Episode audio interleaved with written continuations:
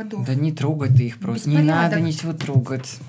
Всем привет, это новый сезон Знаешь, «Мы не говоришь, всем привет, знаешь, как на YouTube в 2010 Всем привет! Всем пользователям интернетов!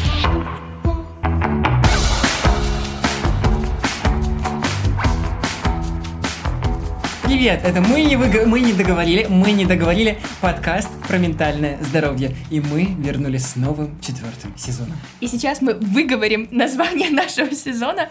Мы вернулись в четвертый сезон, где будем говорить с авторами проектов в сфере ментального здоровья о том, как важно то, что они делают для них самих, как это меняет их жизни, мысли и привычную рутину. И с вами все еще те же ведущие Катя и Саша. Нет, Саша, у нас добавилась новая подружка, наша ведущая Алиса. С холодным сердцем и разумом. Да, нам наконец-то нужен кто-то, кто будет очень четко давать нам советы, не погружаясь в эмоции, потому что эмоций нам достаточно. Сегодня мы говорим с Еленой Терещенковой, которая находит, переводит и издает полезные книги в сфере ментального здоровья. Вау. Да, например, одной из таких книг стала книга «Взрослые дети эмоционально незрелых родителей», которая мелькала, мне кажется, вообще в сотнях сторис. И такая же книга достаточно хорошая, имею в виду такая же по полезности и интересности. Итак, наш холодный разум должен нам ответить. Алиса, как наладить отношения с родителями? Очень важно, что послужило причиной разлада отношений, если дело в давней или недавней ссоре, то помочь может разговор, в котором обе стороны, и вы, и ваши родители, выслушают друг друга и выскажут свои претензии. Ответ нашла на Яндекс.Кью. О, господи, за что мы платим Нечего добавить, 25 долларов в час, если есть Алиса? просто переходим к разговору с Леной. Поехали, спасибо.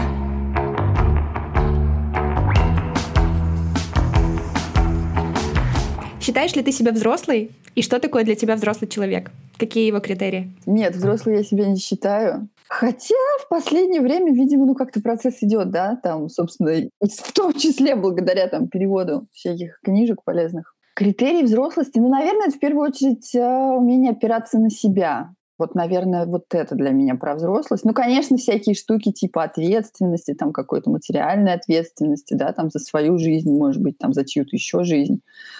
И если говорить, ну, про это, то окей, да, вот с этой точки зрения я, конечно, взрослый человек.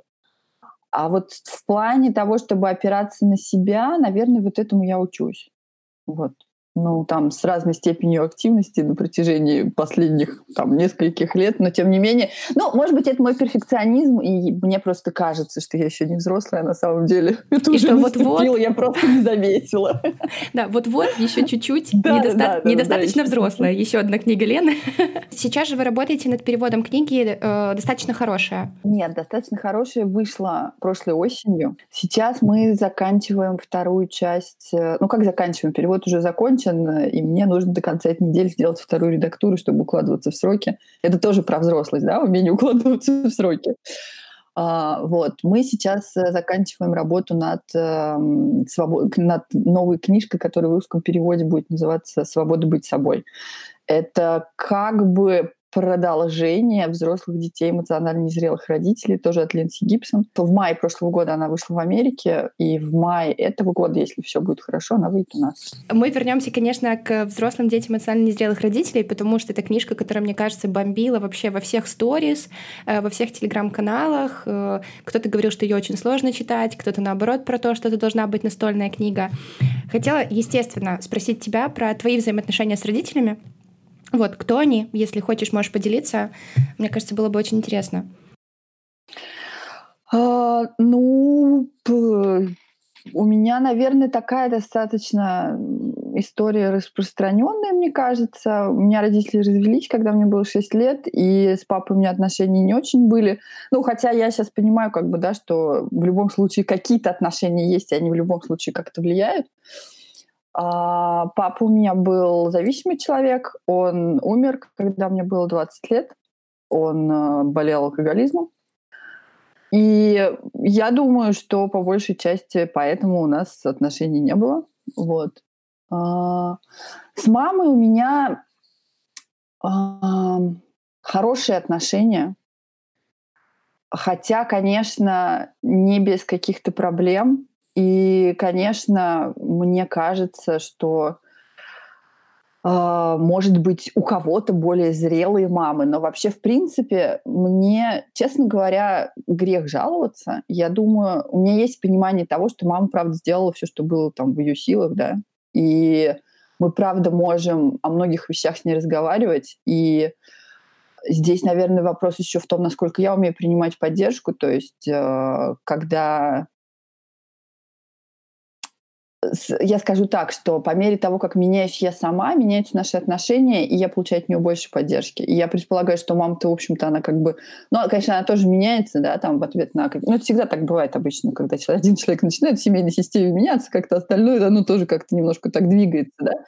Вот. И, конечно, она тоже меняется, но я думаю, что здесь э, больше моя вот эта способность получать что-то, то есть она как-то больше открывается. Ну, в общем, у нас хорошие отношения. Лен, а читала ли мама твою книгу, скорее книгу в твоем переводе взрослых детей, и дала ли бы ты ее и прочесть? Со взрослыми детьми было забавно, потому что у меня мама вообще тоже переводчик.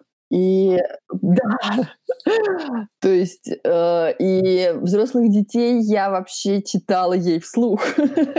Ничего себе! Да, это был такой момент, вот. И она не ну, уходила в обиду, в защиту, или это исключительно? Нет, нет.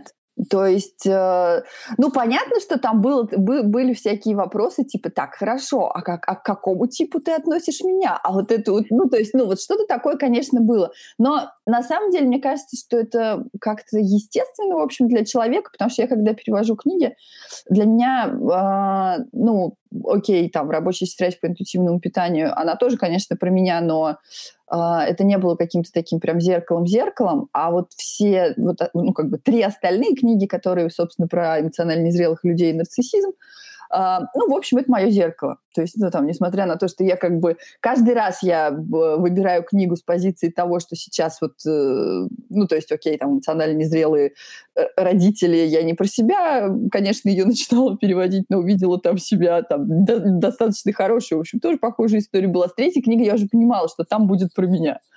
Вот. А, то есть, ну, любой человек это ищет. Но, в принципе, нет, не убегал, никаких обид, ссор, еще чего-то не было. Слушала перевод, делала какие-то поправки. Офигеть. Я говорю, мне повезло с мамой. Может быть, потому что тут, конечно, подключился профессиональный какой-то такой э, азарт. И там, не знаю, она прикрылась ну, переводчиком. Чтобы... Но знаю, я просто представляю, если бы я, например, дала, наверное, такую книжку с таким названием своим родителям, это сразу было, о господи, опять мы что-то сделали не так. Ну, то есть интересно, как кто реагирует на такие... Слушай, твоя мама просит новые эпизоды нашего подкаста, поэтому о чем будем с тобой ну, говорить? Эпизод подкаста — это ладно, но другие вещи. Очень интересно, как перевод повлиял на тебя в том плане, что, мне кажется, такие тексты, которые, знаешь, чуть-чуть из нас а, выковыривают какие-то внутренние проблемы, воспоминания, возможно, травмы. С ними же тяжело работать, ну, то есть дистанцироваться и относиться просто как вот к тексту.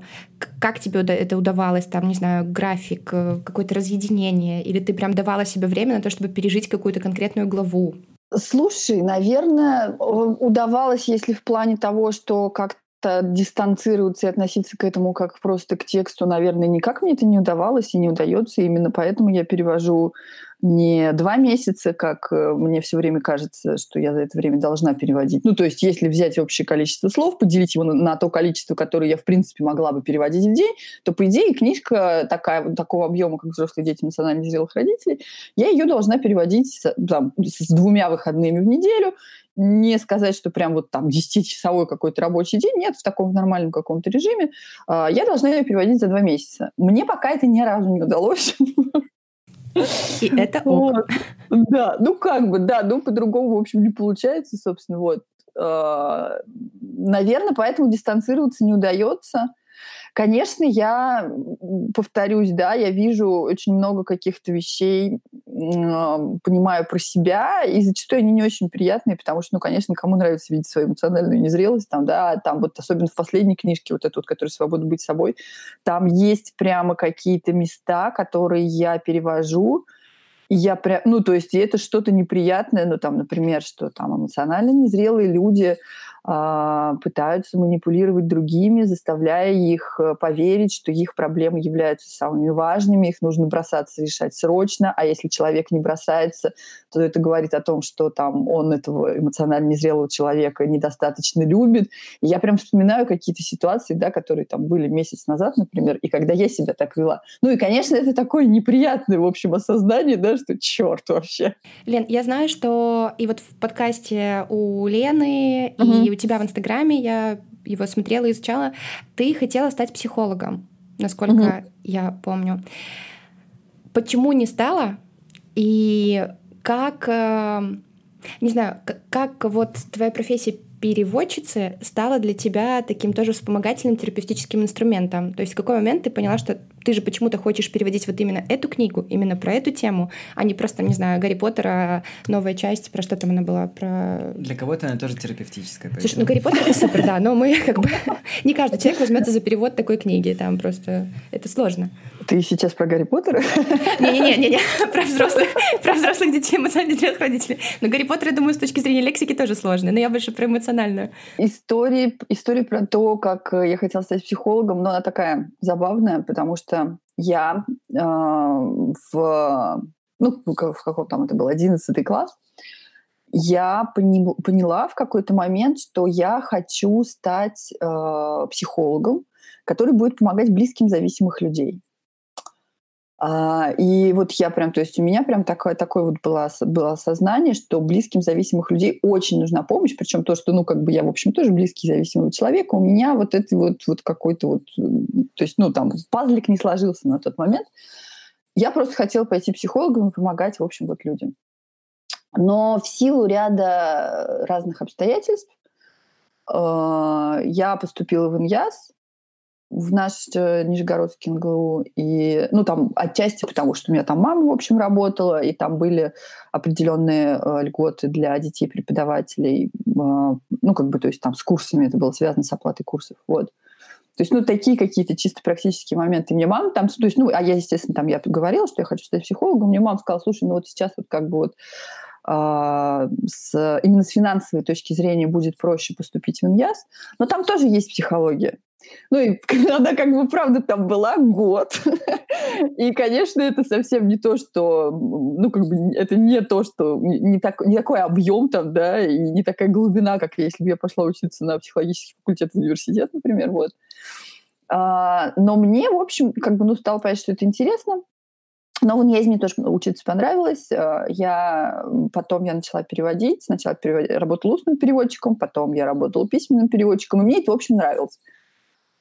Но психология, она всегда как-то так в той или иной какой-то степени присутствовала в моей жизни. А, в какой-то момент я пошла в терапию и периодически, то есть то ходила, то не ходила.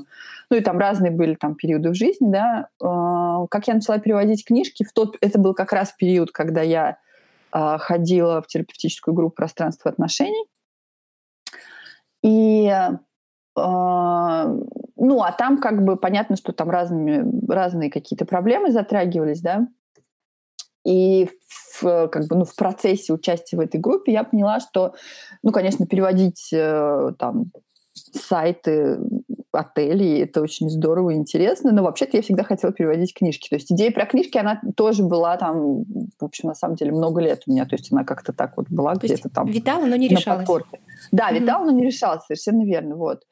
И а, там, ну, как бы предыдущие два года до участия вот в этой терапевтической группе я уже как-то начала там немножко лежать в сторону мечты переводить книжки, то есть у меня там была рассылка бесплатная, где я переводила статьи, э, ну, и всякие там посты авторов, которые написали книжки и опубликовали их самостоятельно, пыталась как-то, в общем, к ним там подкатывать и предлагать свои услуги в качестве переводчика.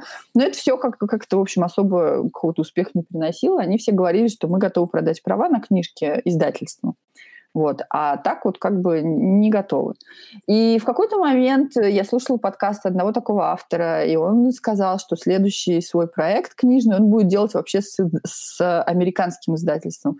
А у меня прям такая, такое, знаете, ну, типа какая-то досада была. Думаю, господи, чувак, ну ты же вот у тебя же уже есть несколько успешных книг, нафига тебе издательство? То есть, ну, вот какое-то такое. Я вот на волне вот этого вот какого-то такого, вот этой вот досады, я такая, ну хорошо, если вам нужно издательство, я стану издательством. То есть, ну это вот как-то такое, в общем, Ничего было. себе.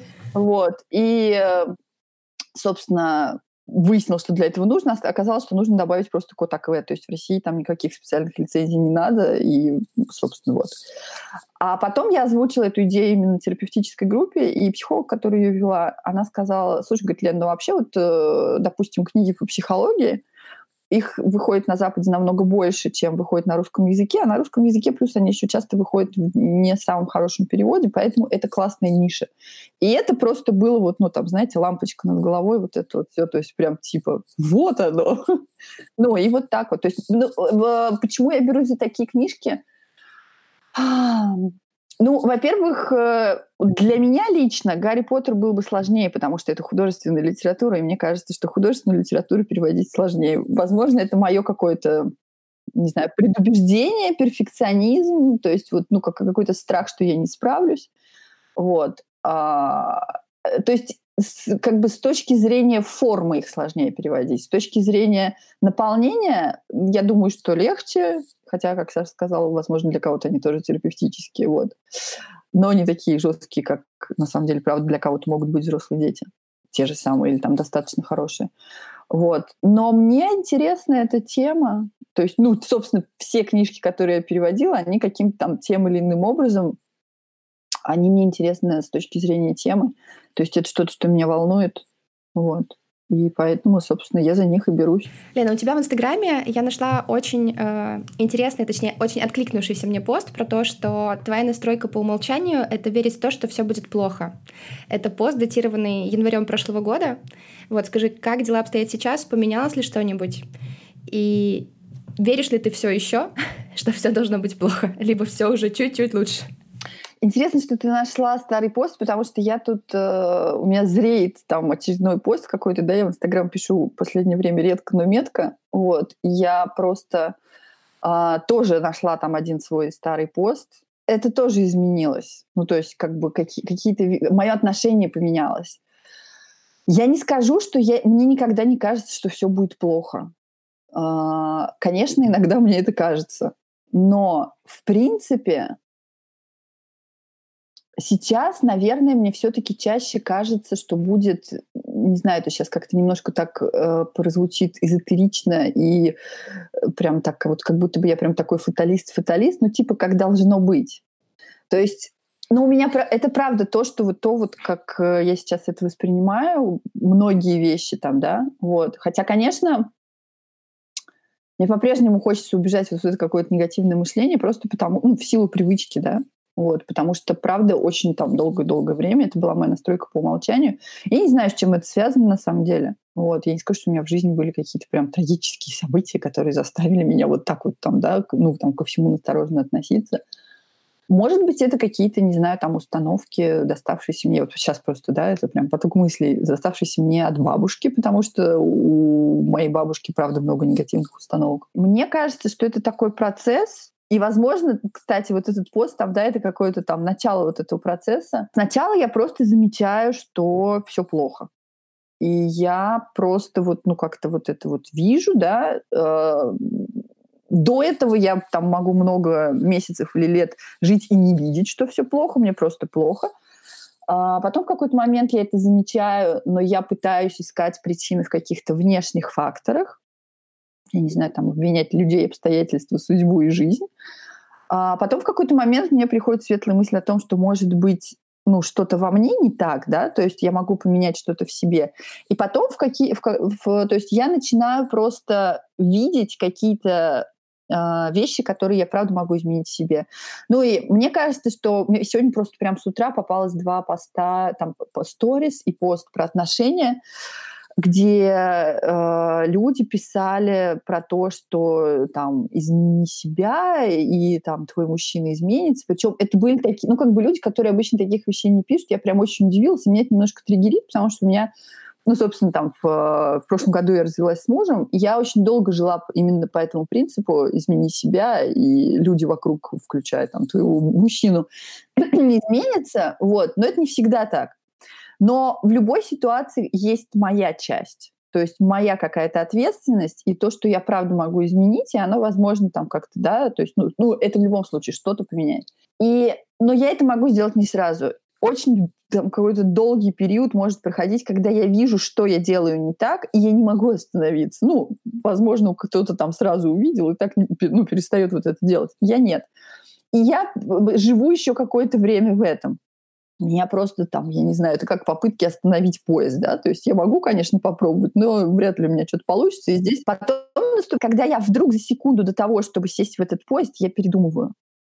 И, собственно, у меня это получается сделать там один раз из десяти. Но этот один раз — это победа.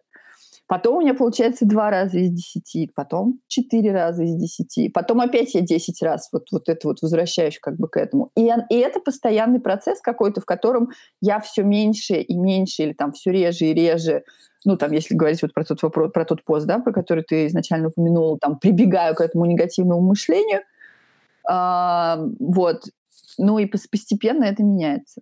И если говорить там про краудфандинг, кстати, наверное, последний краудфандинг, который был ну, достаточно хороший, он прямо вот э, такой, знаешь, какой-то прям мощный сдвиг в этом плане, вот именно в плане того, что все будет плохо, там, да, ну, как бы, что на самом деле нет, и все, и все может быть хорошо, он очень мощно сдвинул ситуацию мышления, потому что мое, потому что э, там просто так сложилось, что как раз пока собирались деньги на достаточно хорошую, у меня был вот этот вот самый такой, назовем его, горячий период в процессе расставания с мужем, и я вообще не занималась этим. И нужная сумма собралась за неделю без моего участия, а потом пересобралась и тоже без моего участия. То есть у меня тоже там есть один пост в Инстаграме, там где-то недели через три, по-моему, после начала краудфандинга, где я пишу, что мне неудобно, что я вообще ничего не делаю, мне неловко, что я до сих пор не поблагодарила людей, которые там уже поддержали проект. Но как бы вот с другой стороны, это здорово, что я вижу, что вот мое дело само по себе такое, что-то уже там как-то живет. Я тебя как раз хотела спросить про вот этот какой-то момент перемен. Э, что тебе помогало? То есть э, терапия, э, поддержка внешняя людей, то есть какой-то синдром достигаторства, что-то еще, потому что ты вот даже в нашем разговоре, наверное, уже раза три или четыре сказала про перфекционизм, и мне это тоже очень кликается, и я такая, так, а как с этим дела? Как у тебя получается себя отпускать? Не получается? А, в переменах мне помогают люди. То есть это прям вот огромный ресурс для меня. В последнее время э, ну, этих людей рядом становится больше, прям вот каких-то настоящих моих людей.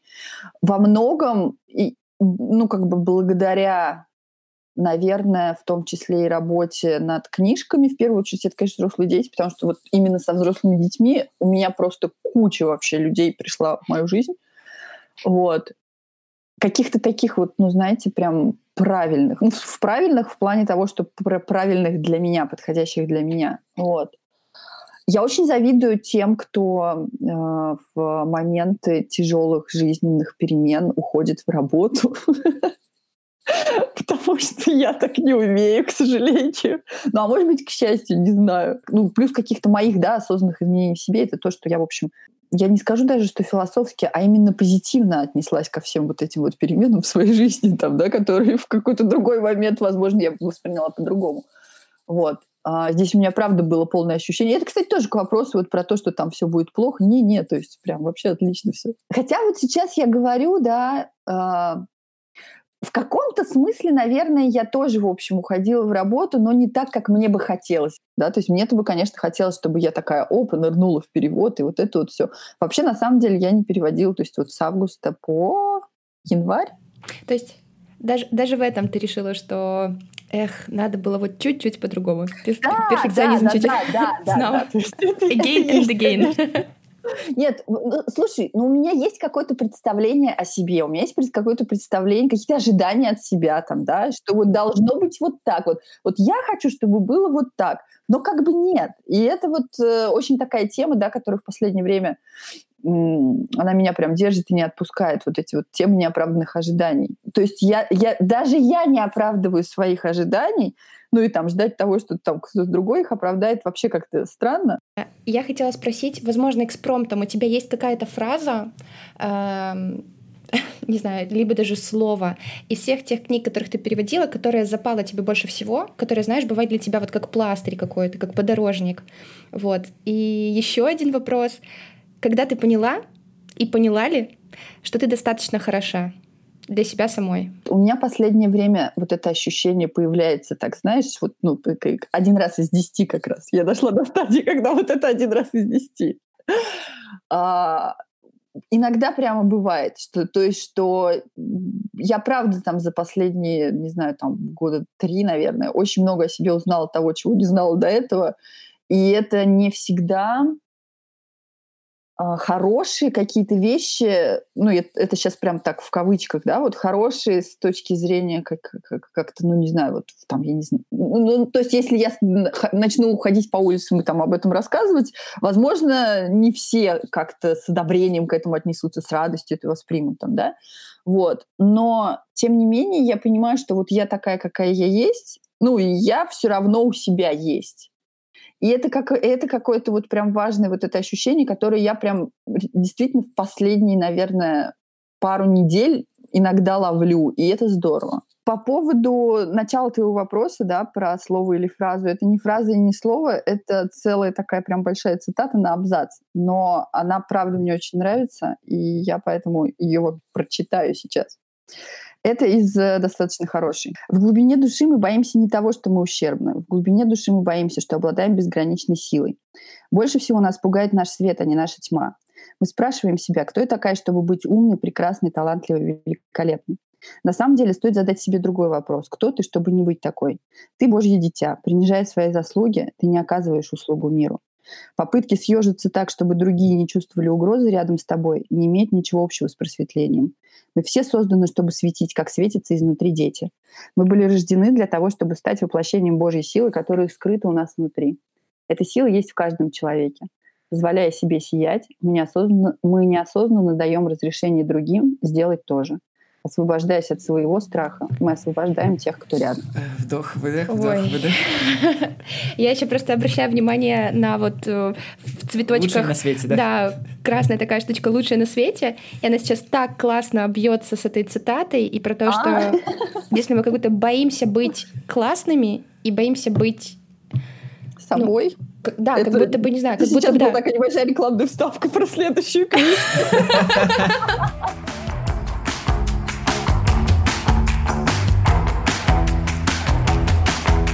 В этом сезоне мы говорим про людей, которые создают проекты и, в принципе, работают в сфере ментального здоровья. И, конечно, невероятно важной частью всего этого разговора это то, как ты к этому относишься, что ты делаешь, как ты вообще все это чувствуешь.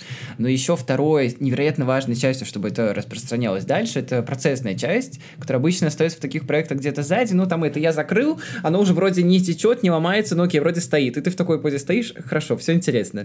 Но самое классное, когда люди отстраивают что-то свое, особенно в твоем случае, случае, когда ты не огромное издательство, не поворотливое, с миллионом книжек в год, в хорошем смысле, а ты сама выбираешь, сама переводишь, сама все это чувствуешь. Когда ты читаешь нам перевод своей книги сама, это невероятно. Это как Алена Долецкая, которая своим пропитым голосом читает свою книгу. Пропитым, это вау. Саша. Он пропульный, пропитый. И это, это, это прекрасно. Я, я могу сказать, что это только прекрасно. Поэтому я очень хочу у тебя узнать про то, как ты все это делаешь, поэтому мы сейчас окунемся в такую часть бизнеса. Лен, скажи, Скажи, сколько нужно человек, чтобы выпустить одну книгу? И кто это? Выпустить перевод. В, в твоем случае перевод, конечно. Вопрос. Да. Ну да, перевод. Но поскольку, поскольку я, собственно, я немножко человек-оркестр, поэтому какие-то функции я в себе совмещаю. И на самом деле вот то, как ты вот это вот, э, вот это вот изображал, оно правда похоже на то, как оно, правда, ну, как оно работает. Наша любимая часть. Э, Саша изображал, как, как держать шкаф, когда из него все валится. Да, да, да, да. Ну смотри, наверное, нужен какой-то человек, э, я предполагаю, что в больших издательствах это редактор, который выбирает книгу, потом нужен переводчик, и нужен человек, который будет заниматься продвижением. Я это перечисляю, ну, как бы вот так подряд, не потому что это все нужно делать в таком порядке, а потому что это я все совмещаю в себе. Ну и также нужен, наверное, человек, который соберет команду и будет э, руководить всем процессом, и это, опять же, тоже я. Ну, то есть это раз, да. А, нужен редактор, потому что это, безусловно, должен быть э, отдельный человек, э, редактор, я имею в виду, под редактором я имею в виду человек, который будет редактировать перевод, а, второй человек, корректор, Теоретически, наверное, редактор и корректор могут быть, если у редактора там есть да, соответствующее образование и там специализация, то, конечно, это может быть один человек, но у это отдельный человек. И также нужен человек, который сделает обложку и верстку. Это могут быть как э, разные люди, так и человек. Ну, то есть, соответственно, получается четыре. Ну и пятый человек, наверное, который сделает сайт э, или лендинг. В случае со взрослыми детьми лендинг мне делала э, та же дизайнер, которая делала верстку и обложку. Потом у меня был отдельный человек для сайта. То есть у тебя, если так посчитать, есть пять человек, которые выпускают э, на постоянной основе книги твоего э, издательства имени себя, правильно? Четыре, наверное, все-таки. Ну, ну, ну да, если человек, человек, который сайт делал считать его... Ну да, собственно, на самом деле пять, потому что для каждой новой книги нужен отдельный лендинг. Да, окей, пять. Хорошо, а говоря про этих пять человек, э, мне кажется, очень важной частью, когда мы говорим про э, издательство книг в сфере ментального здоровья, это непосредственно взаимодействие в команде. А, скажи, эти люди, они на тебя похожи, или вы все разные, и поэтому можете двигаться в разных направлениях? Хотя обычно это заканчивается не всегда хорошо, и начинаются споры. Похоже, ты имеешь в виду в каком плане? А, в плане работы и подхода к ней, скорее. Смотри, во-первых, мне кажется, но, возможно, это опять мой перфекционизм, прям слово сегодняшнего, по-моему, эпизода. А, мне кажется, что люди, которым я поручаю какие-то этапы работы, они намного более ответственны, чем я. Я думаю, главное, наверное, в чем мы похожи, это способность слышать друг друга и договариваться. Это, конечно, особенно важно, когда идет работа над редактурой и над э, обложкой и версткой, корректура для меня чуть более технический процесс, и там, в общем, ну, как бы человек, э, который э, отлично знает русский язык и занимается корректурой много лет, он просто исправляет мои ошибки какие-то там орфографические или синтаксические, ну и тут, в общем, не поспоришь как бы. При этом у меня есть э, такой, у меня, это тоже пришло в процессе работы над первой, наверное, книгой. У меня есть какое-то понимание того, что я выбрала э, профессионала, и, соответственно, я плачу ему деньги, и, соответственно, я тем самым могу отдать ему часть ответственности – и не, там, не знаю, не спорить в каких-то моментах, которые не являются для меня там сильно-сильно-сильно принципиальными. Это, кстати, ну вот там, скажем, с корректурой это про это. То есть я просто плачу человеку деньги, я отдаю ему эту ответственность, и я ему доверяю. И здесь уже как бы, ну, важны его профессиональные навыки – то же самое с версткой, с обложкой. Ну, с обложкой, понятно, мы вместе, ну, как бы я выбираю там какую-то концепцию из трех предложенных, которые нравятся мне больше всего. Но в, в чем-то я просто доверяюсь. То есть есть какие-то моменты, например, которые могут мне э, не очень нравиться, но если это... То есть не так, что прям просто ужас-ужас. Нет, я так не хочу а просто какие-то сомнения у меня, то я скорее доверюсь мнению человека, который для меня это делает, чем буду настаивать на своем. Потому что, опять же, это профессионал, я, я плачу ей деньги, и, собственно, как бы вот. Слушай, а говоря про то, что не получается, или и, и одновременно с тем, что ты и хозяйка, и главный человек в своем издательстве, издательстве одного человека, если можно так сказать, а что за, вот условно, первая книга, ее можно выпустить на состоянии эйфории, ну, в принципе, как и любой проект. А вот то, что идет дальше, это все-таки уже такая сильная работа, продолжение, что, ну, мы идем в одном направлении. И что вот за уже выпущенные книги и продолжение э, выпуска новых ты можешь выделить как как э, одно из самых сложных моментов в издательской работе вот такого маленького издательства. Слушай, во-первых, я не согласна с тем, что первую книгу можно выпустить на эйфории. Я каждую книгу выпускаю на эйфории. Это очень классно, что можешь это сохранять. Это правда очень классно. Потому что это я, я недавно разговаривала с подругой и говорила ей о том, что э, вот та работа, которую я делаю сейчас, она отличается от того, чем я занималась, э, ну, как бы до того, как начать заниматься книгами. Я же просто, ну, я была переводчиком и переводила для клиентов, для заказчиков. Главное отличие для меня — каждая книга — это отдельный проект, а, у которого есть начало и есть конец. И конец — это всегда эйфория.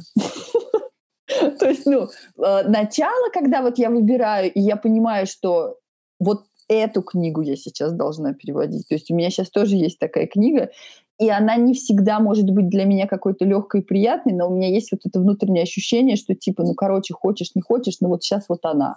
То есть, ну, правда, прям вот оно как бы есть иногда, бывает иногда. И конец проекта — это тоже всегда эйфория, потому что когда, э, ну, там были какие-то буковки на экране, а вот здесь, хопа, я держу в руках вот что-то, да, и вижу в Инстаграме, там люди в сторис выкладывают, меня от, от, ну, там, отмечают, э, особенно когда там в начале, там, когда отправка еще, собственно, там тоже как бы я сама занималась. То есть вот я там, не знаю, там неделю назад я засунула эту книгу в конверт, а теперь она там где-нибудь, я не знаю, там в Екатеринбурге, ее, значит, распаковывают и там выкладывают в сторис. Это прям, это прям очень круто, крутое ощущение. А самое сложное для меня это всегда, ну, наверное, придерживаться сроков, я, конечно, прям очень боюсь сглазить, но вот мне кажется, что вот сейчас на четвертой книге похоже, что получится придерживаться каких-то сроков, которые я себе сама поставила. И мне всегда сложно дается продвижение. Может быть, это тоже что-то, что стоит делегировать с одной стороны, с другой стороны, а, с книгами типа взрослых детей, и мне кажется, достаточно хорошая тоже такая же будет. А, они сами себя, сами неплохо справляются с этой функцией. Третье, наверное, то, что дается сложно, это именно всякие вот отладка каких-то бизнес-процессов, чтобы оно работало само, это прям вот, ну, вообще очень сложно. Слушай, а говоря про сроки и процессы, а, я не один раз столкнулся с перфекционизмом сегодня, а, и мне стало очень интересно, потому что ты говорила не сегодня, а в одном из других подкастов, что есть идеальный процесс и что-то всегда стопит. А, скажи, что вот сейчас уже на четвертой книге а, стопорит идеальный процесс а, издательства?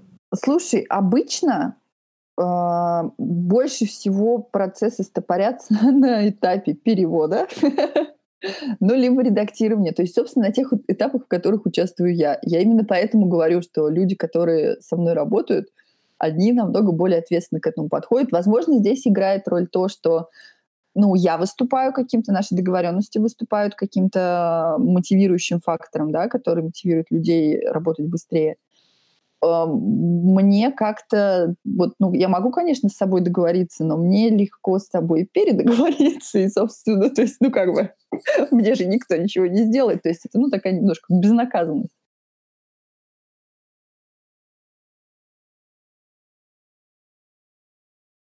смотри, какой момент. Я, значит, мне очень сложно было переводить последнюю главу вот в этой вот последней книге «В свободе быть собой». А, и в какой-то момент я поняла, почему. То есть до этого все шло как по маслу. Там у меня была какая-то норма слов в день, я ее выполняла, все было замечательно. И потом вот эта последняя глава, и просто, ну, я не знаю, там, четыре дня из недели находятся какие-то более важные дела, чтобы только вот это вот не делать. И, ну, они как бы на самом деле не важные там, да. Вот. И я понимаю, что дело в том, что вот сейчас я закончу перевод, потом мы закончим редактуру, и ее же надо будет продавать. То есть какой-то чисто психологический вот этот вот момент, хотя я уже понимаю там, да, что предзаказ, я думаю, что он будет как минимум не сложнее, чем был достаточно хорошую, ну, про достаточно хорошую я, собственно, там, да, вот уже там говорила в начале, что там все очень легко прошло, и вообще без моего участия, я думаю, что здесь будет очень похожая история.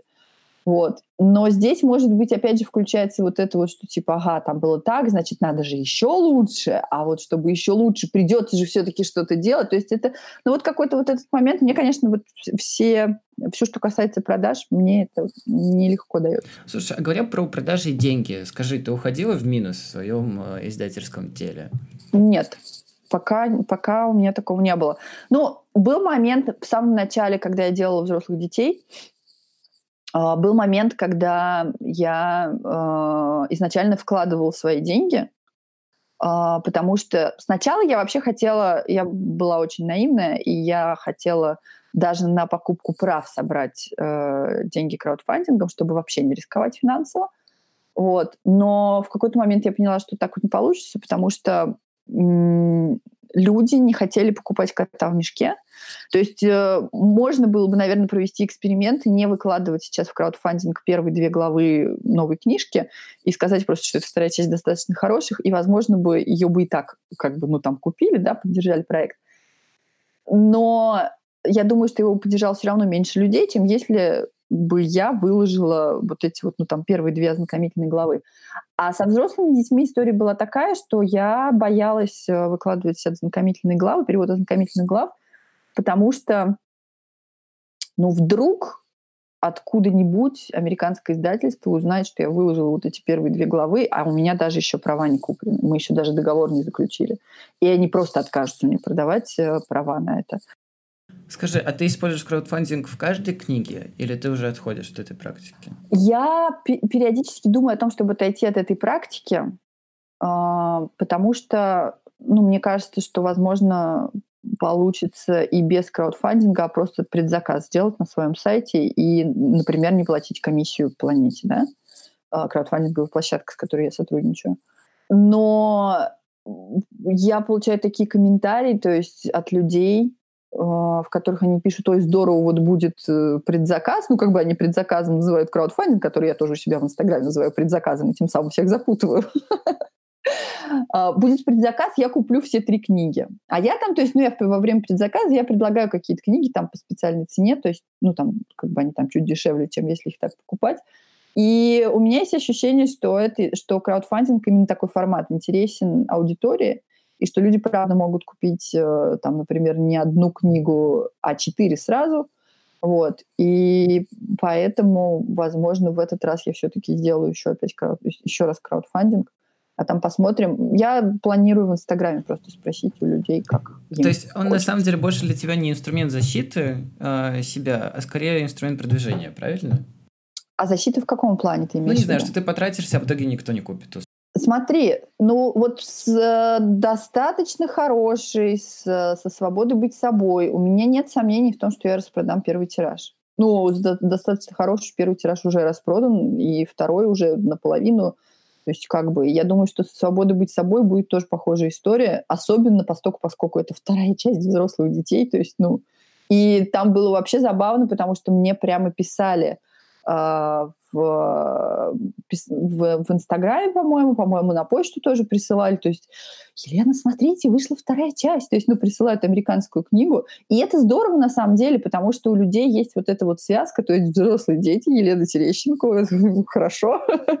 Вот. И а, а я в этот момент уже работала над книгой. То есть, ну, и это, конечно, круто, да, что там можно сказать, что все уже в процессе, только вот.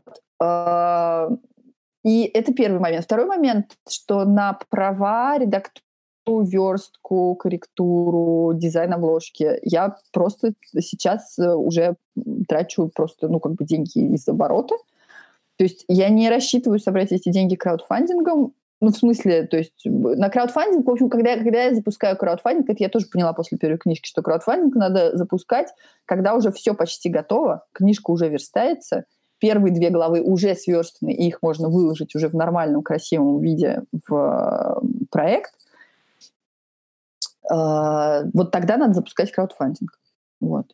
И делать его там не как у меня было тогда, у меня, по-моему, 4 месяца был первый, потом еще пару месяцев был второй, то есть, ну, вот так вот не надо, в общем, делать месяц и хорош.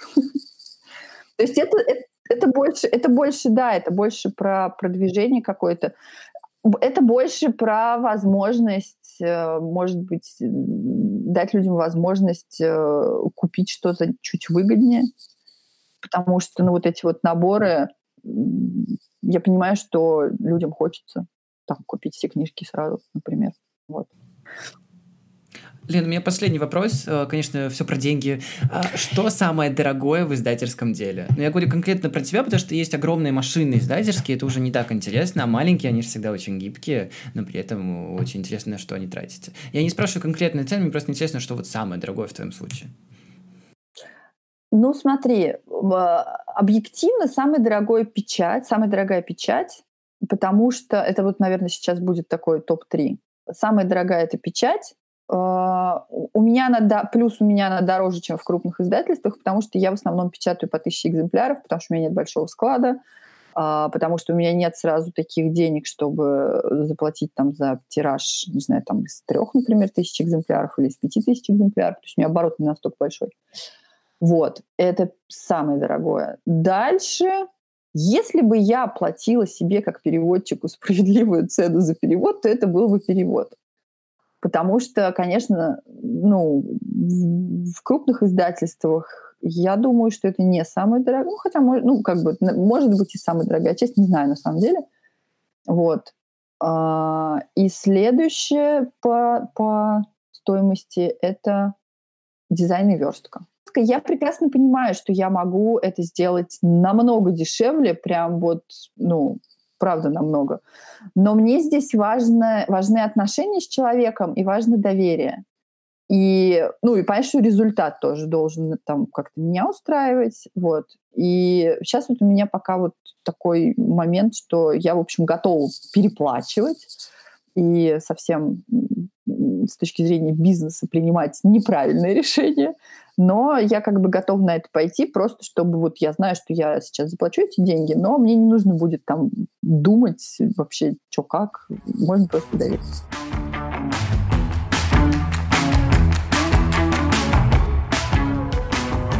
Если ты дослушал до этого момента, кажется, ты power user, мы не договорили. Поэтому у нас есть очень важное объявление для тебя. Мы только что обновили наш Patreon, теперь на нем есть очень крутые лоты, наши стикеры, постеры, наша любовь, скайп-звонки, чай, кофе, все удаленное с Катей и Сашей, потому что карантин. Заходи на наш Patreon по ссылке в описании к этому эпизоду, поддерживай нас, а мы отправим нашу любовь в ответ. Сейчас особенно важно поддерживать независимые проекты, поэтому слушайте, поддерживайтесь, делитесь с друзьями и подписывайтесь на нас в Инстаграме и Фейсбуке. Ссылки мы оставим в описании, и услышимся ровно через две недели. Пока!